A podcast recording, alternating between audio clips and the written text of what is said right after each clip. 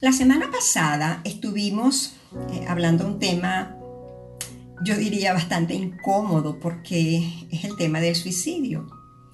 Y no es un tema que agrada, porque es un tema que se ha considerado como un tema tabú en muchas de nuestras familias, no lo conversamos en familia. Incluso vivimos en familia y no sabemos si un familiar nuestro pudiera estar atravesando por una situación así o un pensamiento así o un deseo así, pero lo ignoramos porque no son temas que conversamos a menudo, son temas delicados. Pero no puede ser más delicado que cuando sabemos que alguien lo ha hecho, alguien de nuestra familia, alguien cercano a nosotros, un amigo o alguien que conocimos, con la cual compartimos, con el que cruzamos un par de palabras, o de repente alguien que sabemos que existe en determinado lugar, pero que no compartimos, pero que nos duele cuando nos dicen que se quitó la vida. Quiere decir que el tema del, suicidio es un tema em, delicado y es un tema que debemos tratar en casa, desde las bases del hogar, desde la raíz donde se forma la familia, deberíamos conversar de eso. La Organización Mundial de la Salud Em, en su informe que ellos pasan cuando les corresponde sobre natalidad y mortalidad, ellos en el año 2018 a 2019 pasaron un informe alarmante. 800.000 personas al año morían en el mundo por el suicidio y se convirtió como la tercera causa de muerte en el mundo, el suicidio. Se dice que entonces cada 40 segundos una persona estaba suicidándose. Es alarmante. Eso nos hace despertar, porque se hizo entonces global el suicidio. Ya no era algo que estaba en, sitios remotos o en países pobres o bajos o medianamente bajos económicamente hablando, sino en países también de estatus elevados. Es que el problema del suicidio viene desde el hogar.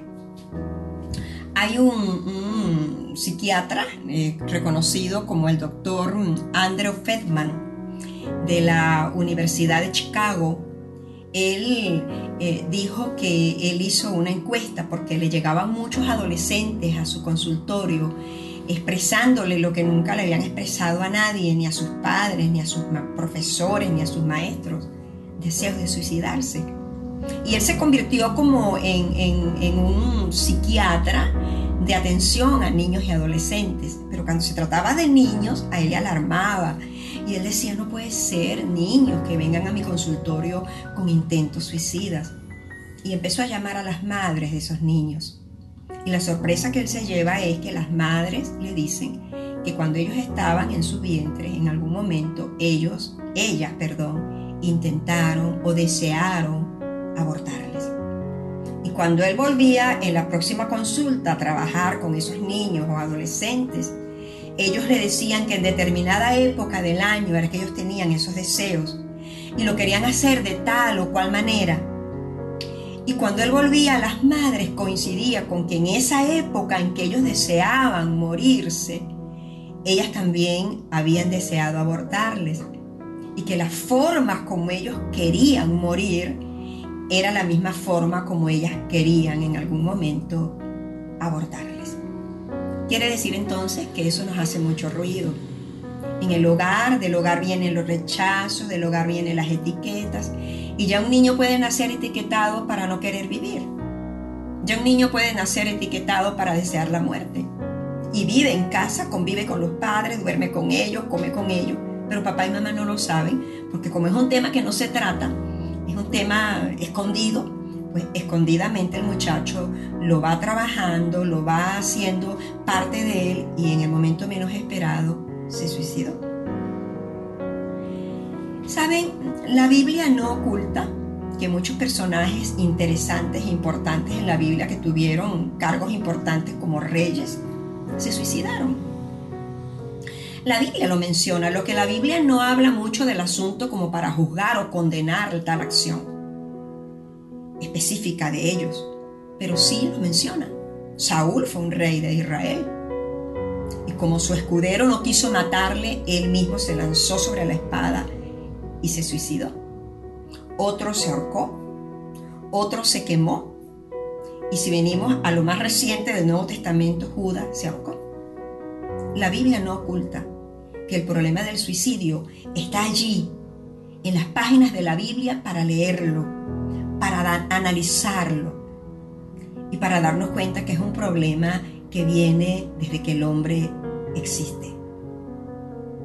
¿Qué debemos hacer entonces en casa? En casa debemos empezar a hablar de temas sobre el valor que tiene la vida. Y lo primero que tenemos que enseñarle a nuestros hijos es que para Dios la vida es importante. Que Dios anhela y desea fervientemente que yo tenga una actitud preferencial por la vida y no por la muerte. Y miren lo que él le dijo al pueblo de Israel. El cielo y la tierra, eso está en el libro de Deuteronomio capítulo 30, versículos 19 y 20. El cielo y la tierra son testigos de que hoy les he dado elegir entre la vida y la muerte, entre la bendición y la maldición. Yo les aconsejo a ustedes y a sus descendientes que elijan la vida y que amen a Dios y lo obedezcan siempre. De ustedes depende que vivan muchos años en el territorio que yo les he. Les puso a elegir. Les dijo está la vida y la muerte. Elijan, pero elijan la vida. ¿Cómo van a elegir la vida? Amando a Dios, oyendo a Dios y obedeciendo a Dios. No hay mejor manera de sentirle sabor a la vida. No hay mejor manera de sentirle propósito a la vida. No hay mejor manera de querer vivir la vida que amar a Dios, oír a Dios y obedecer a Dios. Cuando se pierden estas tres cosas como fundamentos en el hogar, cuando al niño no se le dice que lo que hay que amar primero por encima de todas las cosas es a Dios, cuando al niño en casa no se le dice que la primera voz que él tiene que escuchar ante cualquier otra voz es la voz de Dios. Cuando al niño no se le dice en casa que él tiene que obedecer a Dios antes que cualquier otra autoridad, el niño puede perder en algún momento el deseo de vivir. La vida no va a tener sentido. Pero cuando ama, escucha y obedece a Dios, la vida para el niño tiene sentido. También la Biblia nos dice que uno de los anhelos y deseos de Dios es que yo pueda valorar la vida porque Él me la dio. La Biblia dice que Dios hizo a Adán de barro. Era un muñeco de barro. No tenía vida en sí mismo. Pero dice la Biblia que Dios sopló en la nariz de Adán, dice el libro de Génesis, sopló hálito de vida y le dio de su aliento de vida al hombre vida para que el hombre pudiera ser un ser viviente. ¿Qué somos entonces? Seres vivientes que tenemos aliento de Dios en la tierra. Somos seres vivientes andantes en la tierra con el aliento de vida que Dios nos dio. Eso somos. Y eso hay que enseñarlo en casa. No se le puede dejar esa enseñanza a las instituciones educativas, porque ellas no lo van a hacer. No se le puede dejar esa enseñanza a las instituciones religiosas, porque medianamente lo pueden hacer. Esa educación de la vida y el amor a la vida se da en casa, en el hogar, cuando están todos en la mesa, antes de dormir, antes de cualquier otro tema de conversación, hablarle al niño, hablarle al adolescente del amor por la vida. Algo interesante es también que la Biblia no oculta que muchas personas no se suicidaron, pero deseaban morir. Y hay el ejemplo de Elías, un profeta reconocido en la Biblia como un hombre que desafió 450 profetas falsos que adoraban a un Dios falso. Y él tuvo el valor y tuvo la osadía y tuvo la fuerza que Dios le había dado para desafiarlos. Y dice que Dios le dio la victoria. Elías pudo saborear el éxito y la victoria que Dios le había dado ese día. Esos 450 profetas que adoraban a ese Dios falso murieron. Pero cuando acá se lo cuenta a su esposa, Jezabel, Jezabel le mandó un mensaje a Elías y le dijo, así como esos 450 profetas murieron, tú también vas a morir porque te voy a mandar a matar. Dice la Biblia que él entró en un profundo miedo, en una depresión, se escondió y después de haber disfrutado una victoria, vivió los momentos más amargos de su vida y le dijo a Dios, quítame la vida. No me la voy a quitar yo, pero quítamela tú. En otras palabras le quiso decir, no quiero vivir. Y así como Elías Job también dijo ante aquella tremenda prueba que vivió, hubiese deseado mejor morir en el vientre de mi madre antes que ella me hubiese tenido y me hubiese traído al mundo. Otro profeta dijo, hubiese deseado la muerte desde que fue concebido en el vientre de mi madre. Jonás también deseaba la muerte antes que la vida.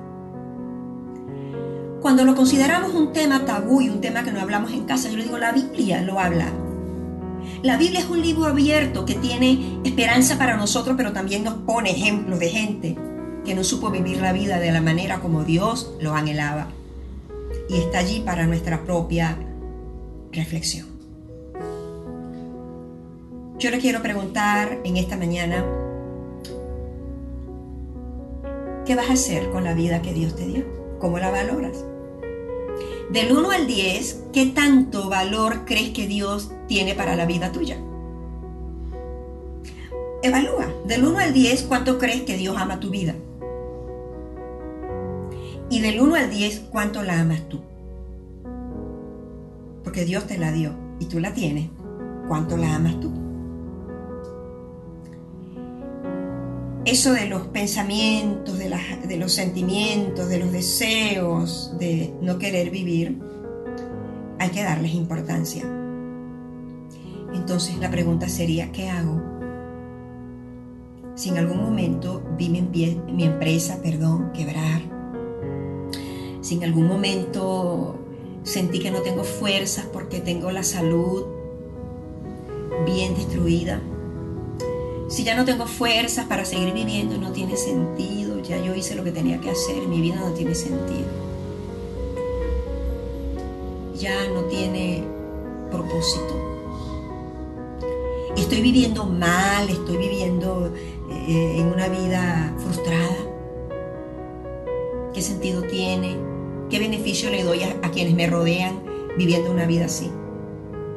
Y el pensamiento empieza a cobrar fuerza y a hacerse argumento de decir, prefiero más bien quitarme la vida. ¿Qué puedes hacer? Tú dirás, pero yo no he tenido esos pensamientos. Yo he tenido pensamientos muy sanos y yo amo mi vida.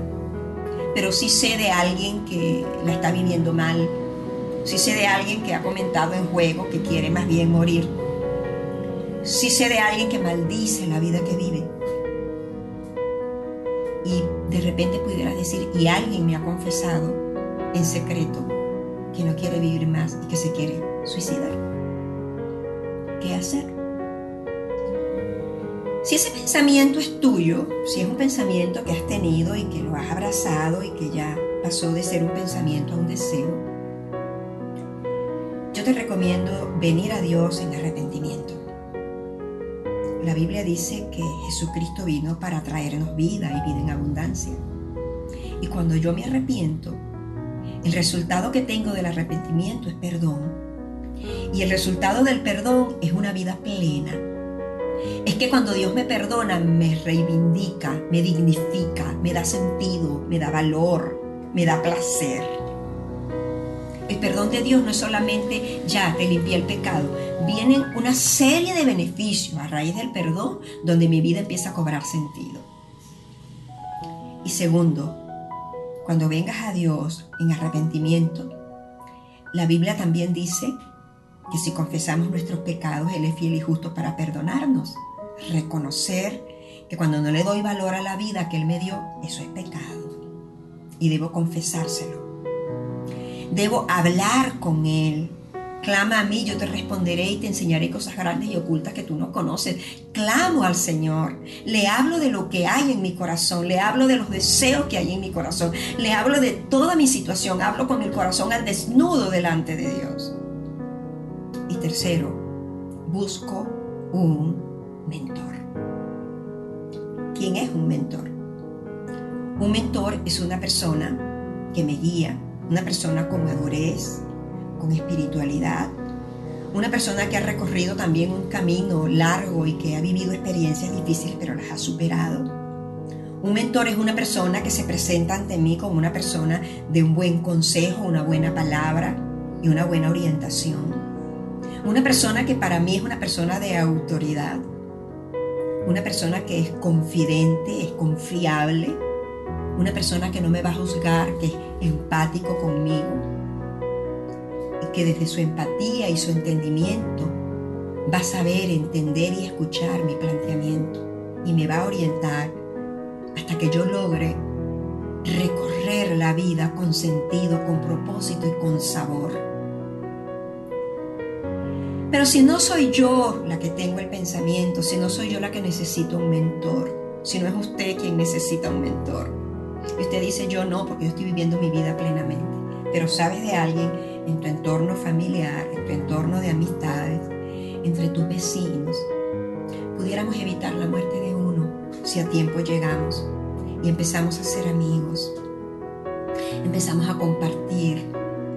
Ya yo no soy uno que necesita un mentor, ya soy una persona que puede, puedo convertirme en mentor para que otro pueda venir a mí y me presento como una persona confiable, como una persona que no condena, que no juzga, como una persona que va a oír los planteamientos de al otro, como una persona que va a tener empatía con lo que el otro está diciendo.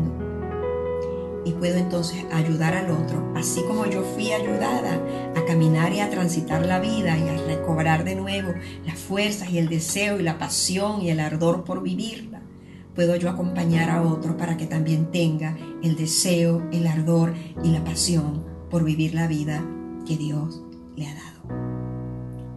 Vengo a Dios en arrepentimiento, confieso como un pecado, busco un mentor y me convierto en mentor de otro que estén también necesitando vivir la vida a plenitud. ¿Qué tal si puedes unirte conmigo a esta oración? Bendito Dios, vengo a ti en esta mañana o en esta hora que estoy oyendo esta palabra para agradecerte la vida que me has dado. Es posible que no la he vivido plenamente porque no te he obedecido, no te he escuchado, no te he obedecido, no te he amado pero tu palabra dice que si yo te amo, te escucho y te obedezco, yo voy a poder tener una vida plena y voy a poderle hablar a mis descendientes, a mis hijos, incluso a mis nietos, a mis generaciones venideras. Les voy a poder hablar de que tú quieres que mi actitud preferencial sea por la vida y no por la muerte. Te doy gracias porque el Espíritu Santo puede llevarme a ese nivel de amar la vida a plenitud. Pero también en esta hora te pido por esas personas que seguramente en el mundo, en nuestro país, en nuestro entorno, en nuestra familia, no lo sabemos, han perdido el deseo de vivir. Señor, quiero que tu Espíritu Santo pueda llegar a lo más escondido de sus corazones que ellos puedan traer esos pensamientos y que yo pueda ser una persona que les ayude en el caminar y en el transitar de esta vida. Que así como yo necesito un asistente, una persona que me escuche, también yo pueda escuchar a otros y guiarles en el camino de la vida plena y la vida en abundancia. Te lo pido, Señor, en el nombre de Jesús. Amén y amén. Dios les bendiga.